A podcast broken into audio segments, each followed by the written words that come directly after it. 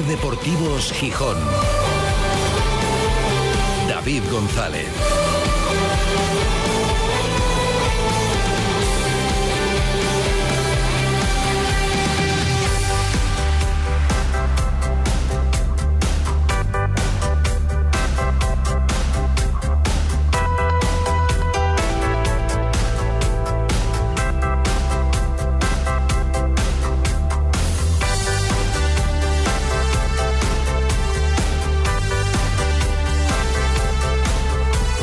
Jueves 23 de marzo de 2023. Buenas tardes, bienvenidas, bienvenidos a Ser Deportivos Gijón.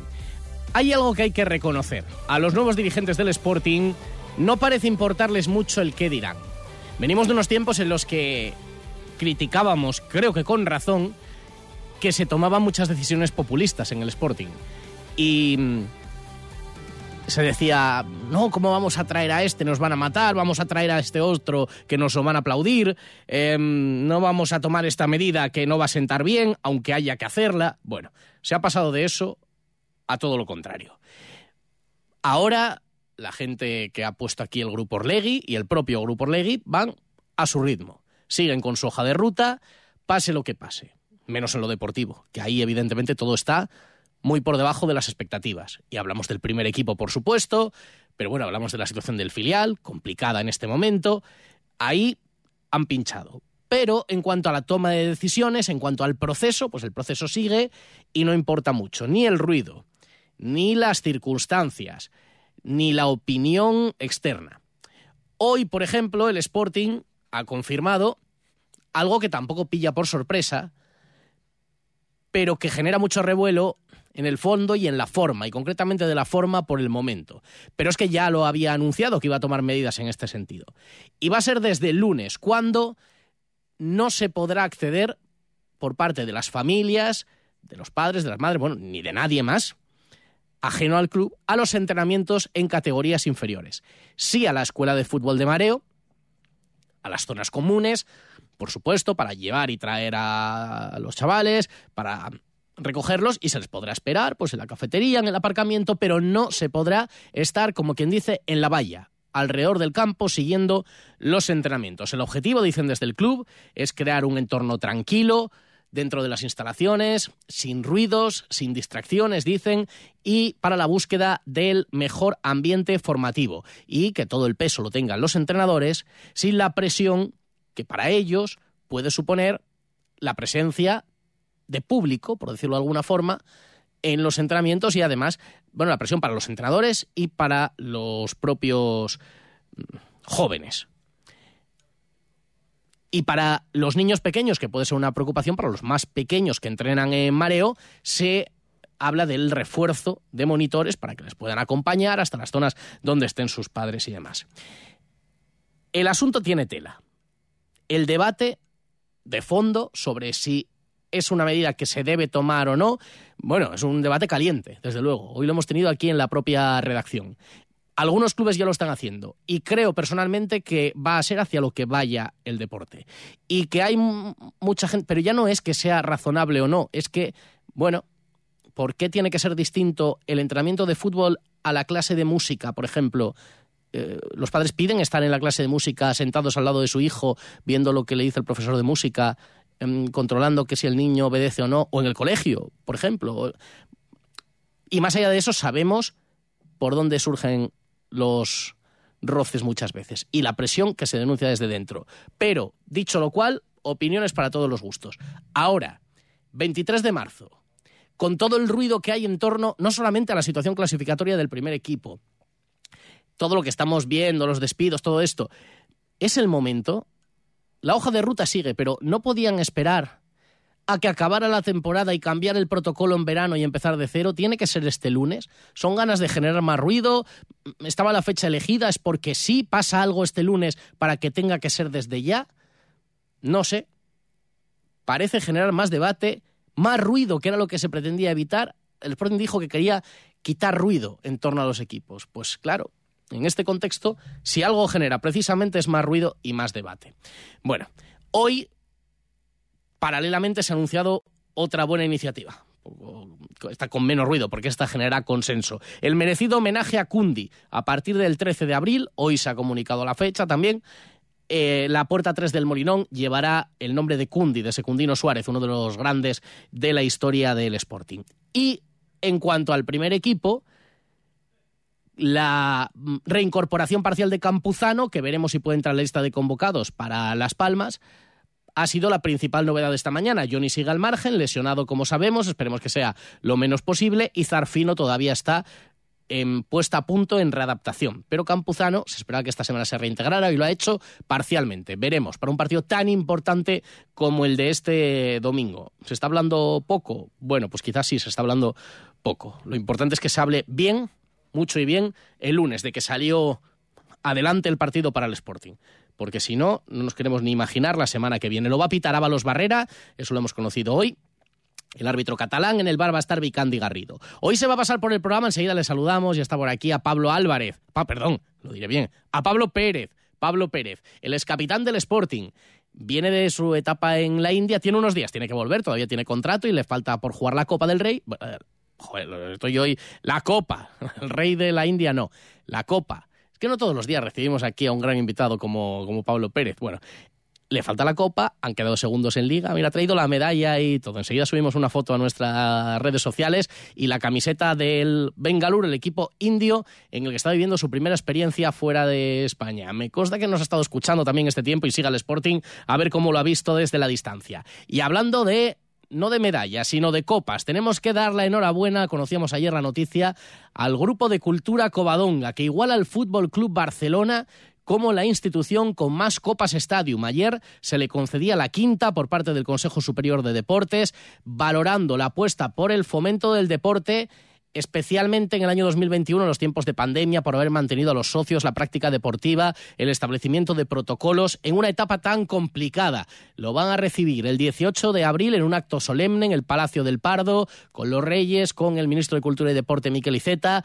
Así de contento estaba el presidente del grupo, Antonio Corripio, tras conocer la noticia. Es un reconocimiento que hace al grupo el Consejo Superior de Deportes por la gestión del club durante los años de pandemia 2020 y especialmente en el año 2021, por haber mantenido el número de socios, por haber mantenido la actividad deportiva y los resultados de nuestros deportistas, así como por haber implantado un modelo económico que ha permitido sortear estos dos, dos duros años eh, de pandemia. Enhorabuena al Grupo Covadonga, que se codeará en ese acto con el resto de premios nacionales del deporte, Alexia Putellas, la jugadora de fútbol, John Ram, el golfista, el escalador Alberto Ginés. De entre 150 candidaturas presentadas, se ha elegido la del Grupo Covadonga, merecidísimo, quinta Copa Stadium.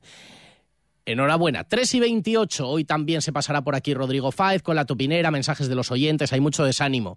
A ver si el equipo da motivos para venirse un poco arriba, pero hay desánimo generalizado y más allá de lo deportivo también. Bueno, enseguida lo contamos todo. Vamos con ello. Ser Deportivos Gijón.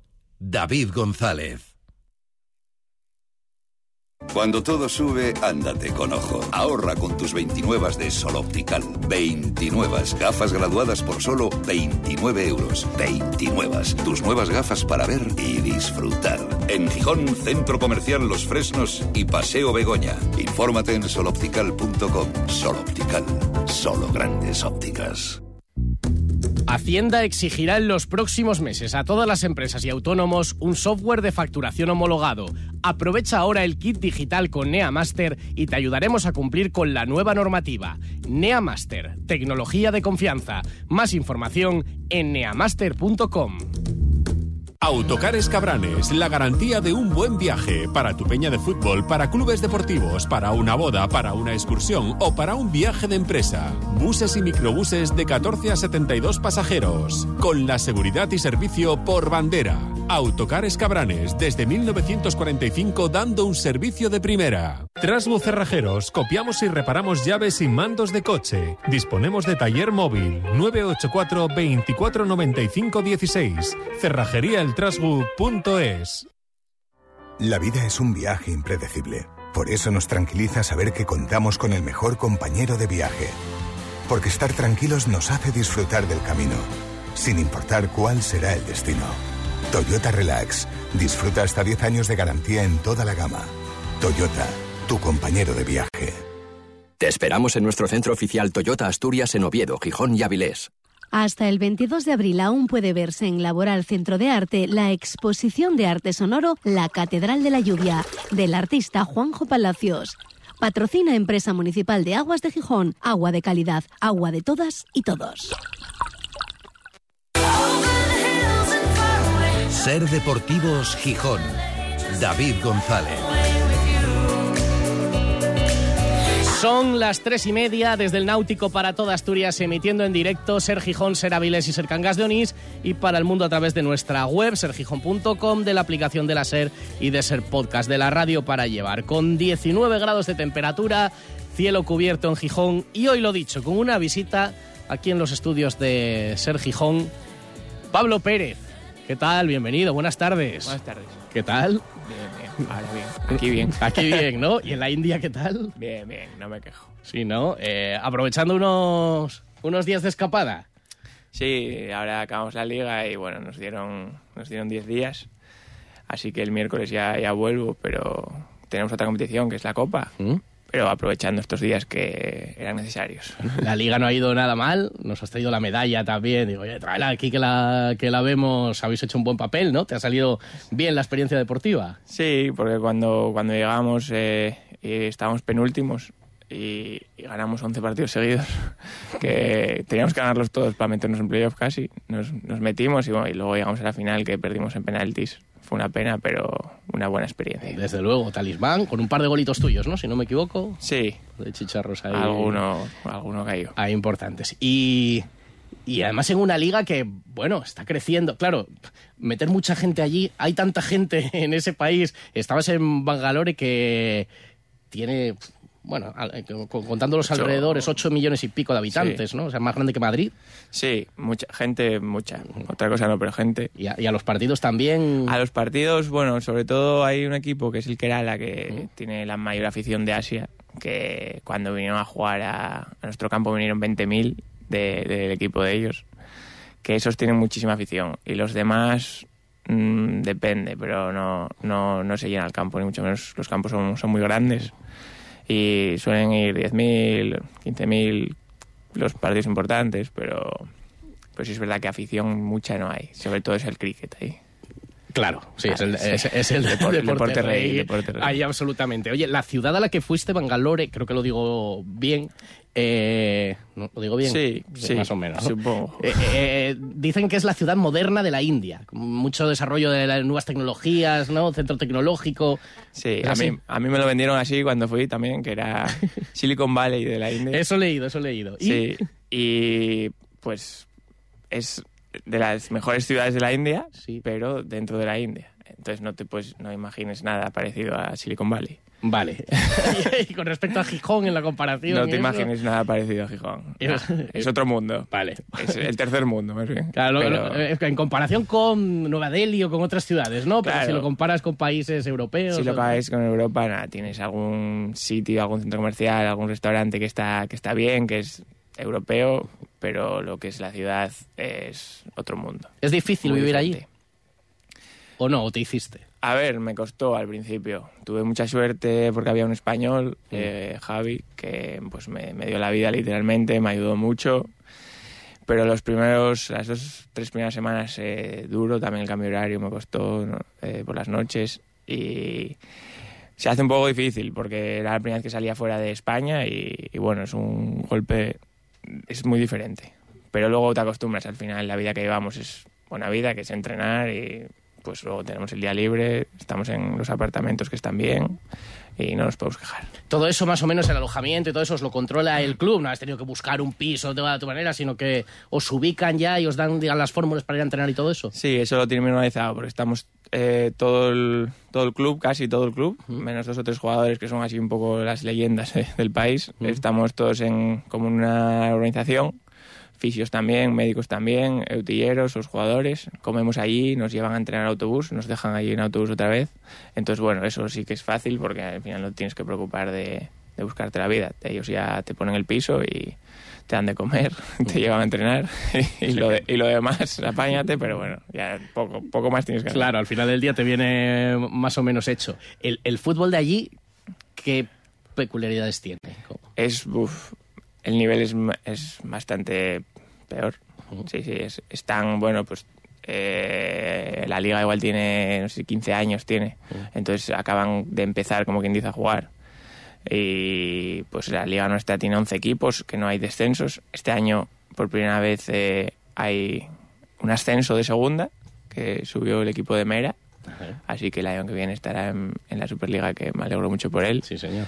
Y, pero bueno, es otro mundo. Eh, se lo toman un poco los indios, bueno, sí, sí, bueno, hindú- hindús. Yo, yo los llamo indios, pero Indios de la India, pero sí, Sí. sí. lo- eh, se lo toman, bueno, si no juego aquí voy a jugar en otro equipo porque al final son pocos jugadores Ya. y pasaron la mayoría por todos los equipos.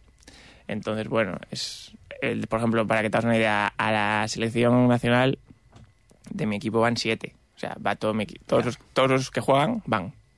Y tú, sí- y tú si te nacionalizas también. Sí, claro, claro, claro, sí. Cual- cualqui- no, cualquiera o cualquier extranjero que juegue en la liga, si se nacionalizara, pues probablemente iría a, la, o sea, a la selección.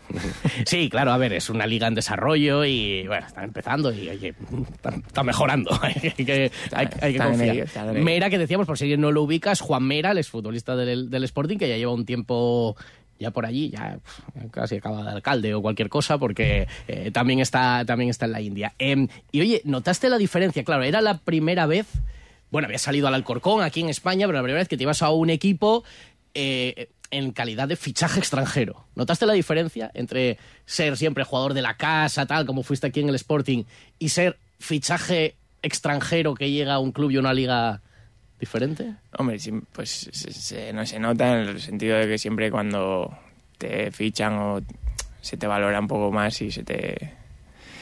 Pues esos primeros momentos o al final aquí pues todo el mundo ya nos conocemos, todo el mundo tiene sus prejuicios o sus... como que te encasillan, ¿no? Entonces en, en el momento pues que sales pues tienes la oportunidad de como es algo nuevo empezar de cero, nadie sabe nada de ti, nadie es, es diferente el trato y es diferente todo, claro. Tienes contrato hasta junio. Sí. ¿Te planteas seguir allí o es un ciclo ya visto y ya lo das por...?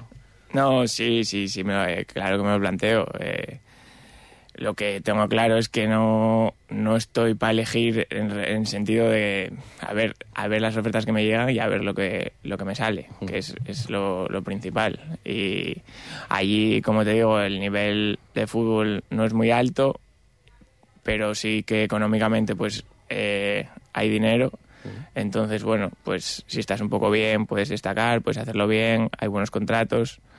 Mm, es duro pues estar lejos de tu familia, de tu novia, de, de- de Gijón también, pero hay que ponerlo todo en una balanza y bueno, no es una mala opción. Claro, porque tú tienes claro que quieres seguir mm, disfrutando del fútbol eh, y que quieres intentar aprovechar oportunidades Sí, o sea, en tu sí. escala de valores, porque aparte, bueno, que tú que también tienes unos estudios y también vas a tener, se supone, un recorrido profesional en el futuro, pero quieres aprovechar el tiempo que te, que te deje el fútbol. A ver, yo tengo claro que es poder ganar dinero jugando a fútbol es un privilegio, Claro. que no puedo decir que no a, ningún- a una buena oportunidad, que al final pues voy a cumplir, bueno, tengo 29, pero voy a cumplir 30 años y pues todo lo que pueda alargar o disfrutar jugando a fútbol, vivir de ello, me parece que somos unos privilegiados.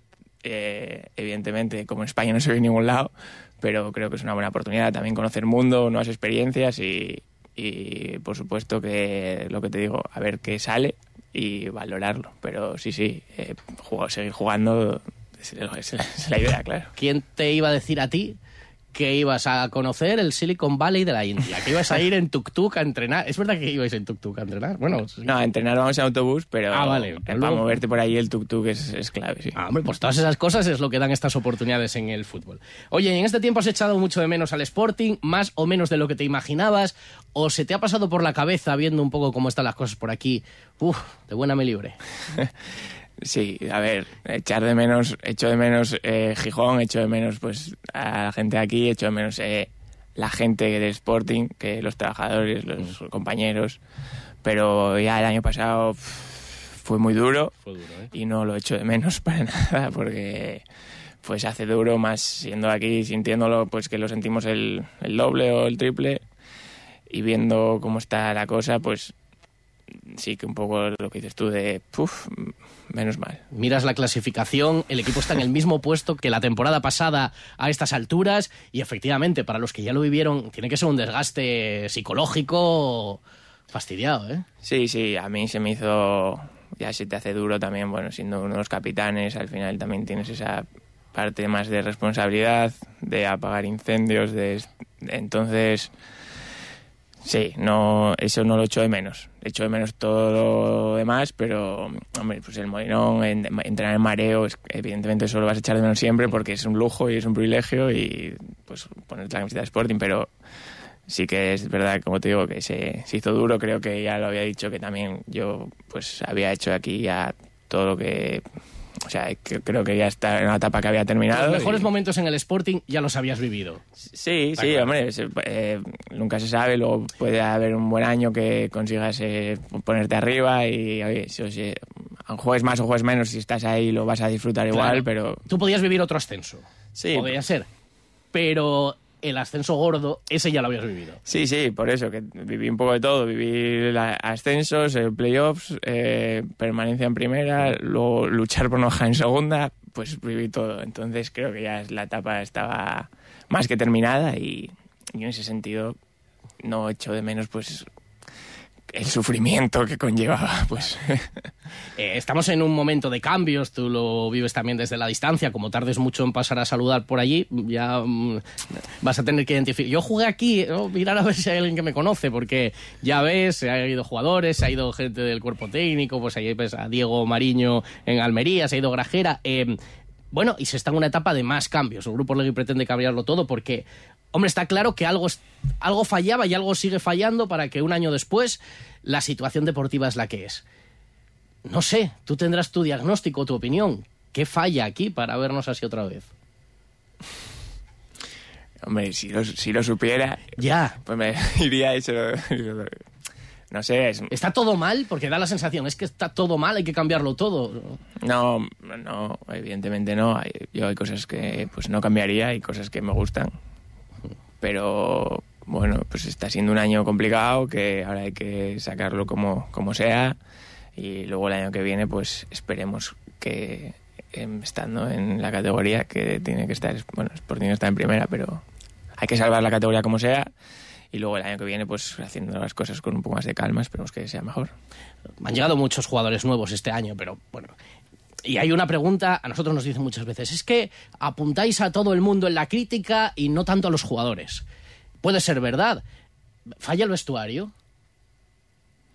¿Cómo que si falla el vestuario? Quiero decir, siempre se dice, no, este entrenador y luego este y luego este y ninguno vale. Eh, hay un problema, no sé, de de exigencia, de implicación, de... Claro, dices tú, pero si hay 15 jugadores nuevos no puede ser, pero nos lo planteamos, sí, a lo mejor resulta que, que aquí se vive muy cómodo en el Sporting, no lo sé.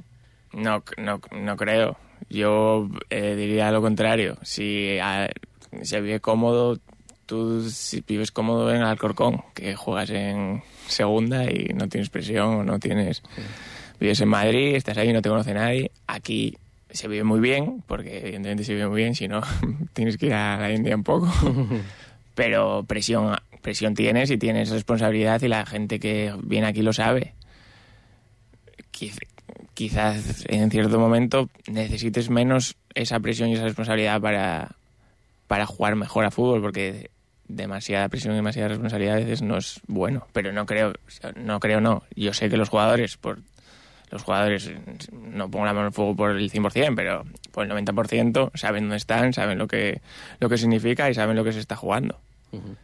Pero en su día, por ejemplo, Javi Fuego, que estuvo ahí contigo, decía, bueno, pues sí que había cosas que corregir y cosas que se han corregido, de hecho, de las dinámicas internas, eh, que a lo mejor no tienen que ser los jugadores los que lo digáis, pero bueno, em, ¿crees que eso se ha, mejorado en estos años en cuanto para con la exigencia hacia el equipo interna? ¿eh? Ya no me refiero a la presión o que faltan a lo mejor esas figuras también dentro del vestuario para conducir, para apretar a la gente, no lo sé. Bueno, Javi eh, creo que era clave en el, en el Sporting y para mí fue una pena porque yo creo que debería haber el club hecho más porque siguiera, porque tuviera más años. Incluso, bueno, es alguien que tienes que tener ahora mismo pues cerca de todo lo cerca que pueda ser Sporting, porque es un referente para todos. Lo, lo era pues cuando estaba en el vestuario, mm. que se respetaba mucho, y las ideas que él tiene de fútbol y de cómo llegar a ser profesional y de lo que significa un jugador de Sporting, yo las comparto al 100%.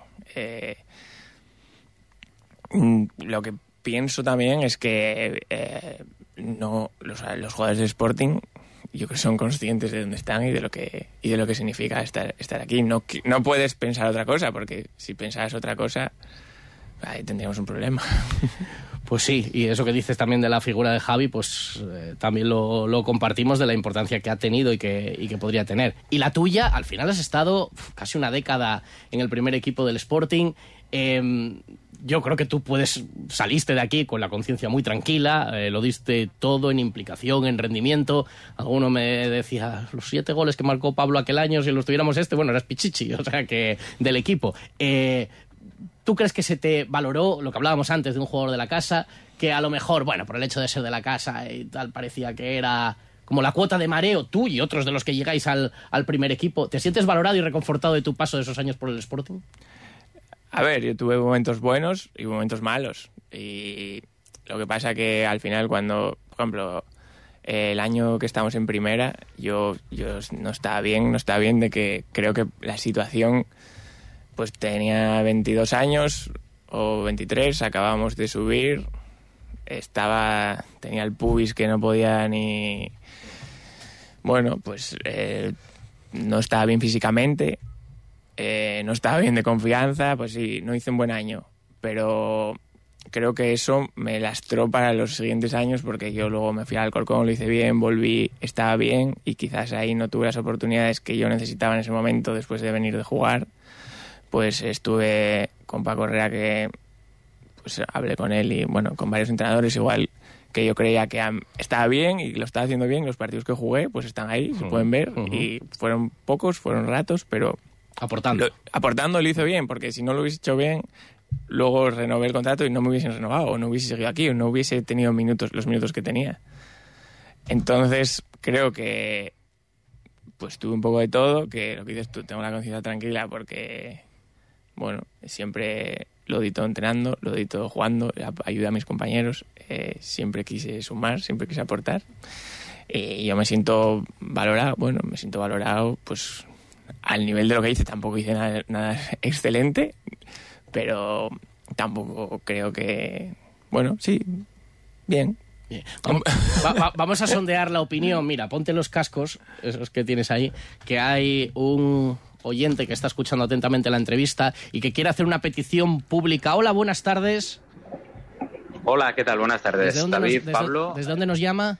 Hombre. Eh, me llamo Manuel desde Connecticut o desde un tren que está llegando a Connecticut, ahora en medio de Estados Unidos.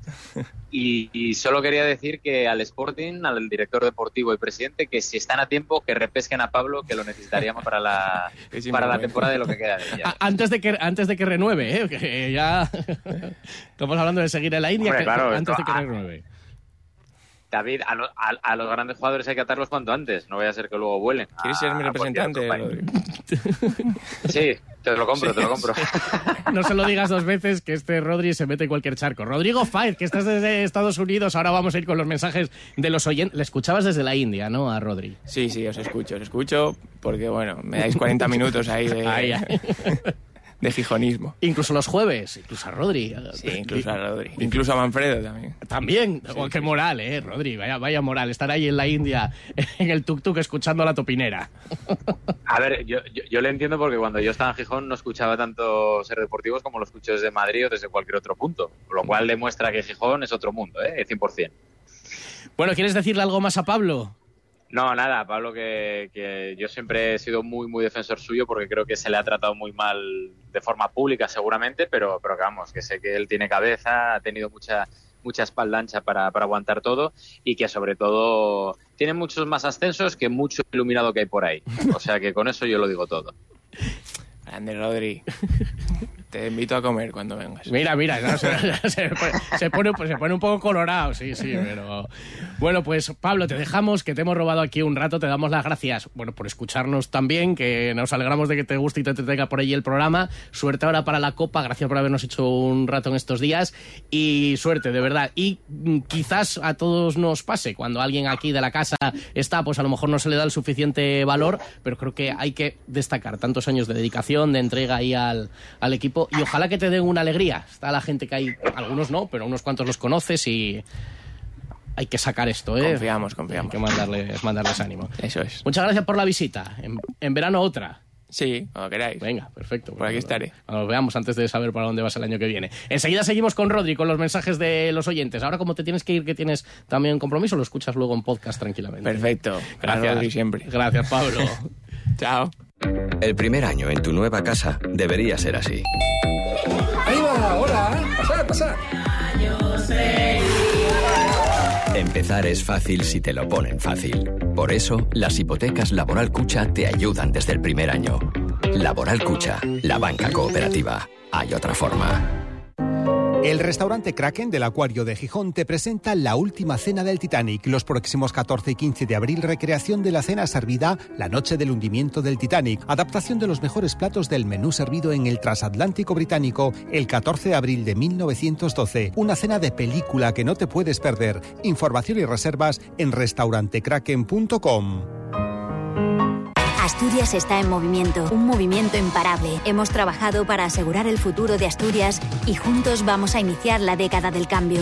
Llegó el momento de Asturias. Socialistas de Asturias. La primavera ya está aquí y en Valgisa queremos celebrarlo contigo de una manera muy especial. Te regalamos un cheque directo de 500 euros a descontar en la compra de tu nuevo coche Peugeot, Citroën y Opel. Regístrate en nuestra web grupovalgisa.es antes del 31 de marzo y podrás descargarte un cheque directo de 500 euros para la compra de tu nuevo coche. No dejes pasar esta oportunidad y disfruta de la llegada de la primavera. Eh, bueno, de tu nuevo coche. Valgisa, tu concesionario oficial Peugeot, Citroën y Opel en Gijón. La ruta de la tapa vuelve a Llanera del 24 de marzo al 2 de abril. Consigue tu gastromapa y por tan solo 4 euros ven a degustar el sabor y la calidad de las creaciones de los establecimientos participantes. Además, puedes votar por tu tapa favorita y participar en el sorteo de tres cenas para dos personas en alguno de los locales adscritos al certamen. Organiza Ayuntamiento de Llanera. Cuando todo sube, ándate con ojo. Ahorra con tus 29 de Sol Optical. 29. Gafas graduadas por solo 29 euros. 29. Tus nuevas gafas para ver y disfrutar. En Gijón, Centro Comercial Los Fresnos y Paseo Begoña. Infórmate en soloptical.com. Sol Optical. Solo grandes ópticas. En Ser Deportivos Gijón, la topinera de Rodrigo Fáez.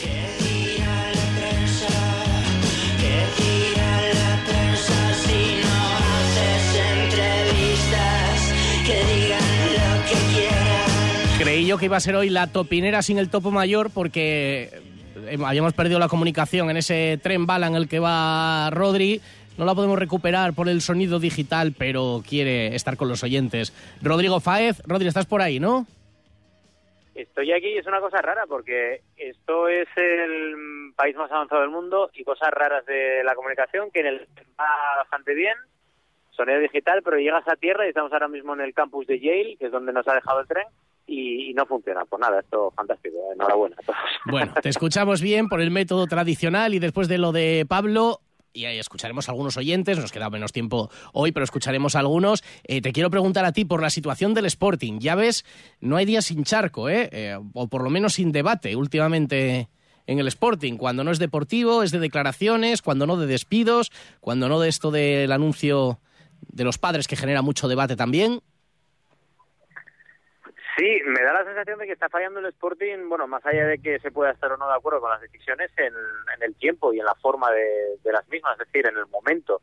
Y me, me sorprende bastante porque, porque sobre todo lo de Palo Castro y los despidos de las últimas semanas, en este momento, no sé, me, me, parece muy extraño todo porque creo que es el peor momento para prescindir de, de y lo digo abiertamente, es un hombre que creo que sin conocer exactamente cuál es el motivo del despido, siempre ha tenido una cara alegre, amable para todo el mundo que ha venido, que hemos venido desde Madrid, desde Barcelona, desde puntos de Europa a hacer reportajes al, al Molinón, siempre dando facilidades. Creo que es una de esas caras además que, el Sporting que el Sportingismo agradece, pero me da la sensación de que, de no, no, no entiendo, o sea, no entiendo por qué Falo Castro no está en el Sporting cuando es uno de los últimos vestigios de Kini que tenemos en el club, no, no, no acabo de entender y, desde aquí le mando un abrazo a él, a toda su familia, porque me parece, eh, insisto, sin conocer el fondo de la cuestión, me parece increíble, la verdad.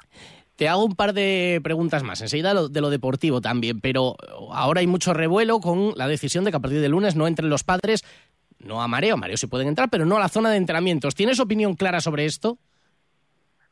No muy clara, pero sí que es cierto que, a ver, yo sí, yo no tengo hijos, empezando por ahí, por lo cual sé que es fácil lo que voy a comentar, pero a ver, si yo a mi hijo o hipotético hijo no me meto con él en la sala de la clase particular o en el colegio, tampoco creo que pase nada por no ir a ver un entrenamiento del pequeño. O sea, y, esto lo digo yo, que he tenido a mi padre o a mi abuelo cuando estaba en vida, o a mi madre incluso, que, han ido a verme siempre y que creo que no pasa nada. Y que si es por el hecho de que hay algún padre conflictivo, creo que son siempre minorías que, que se pueden arreglar de una forma distinta. Pero a ver, también es cierto que mirándolo por el otro lado, en el extranjero sobre todo sí que se hace y que será una nueva forma de, no sé, de educar de alguna forma, pero bueno, eh, entiendo el debate, ¿eh? eso vaya por delante, entiendo el debate, pero eh, entiendo también la parte A y la parte B del mismo.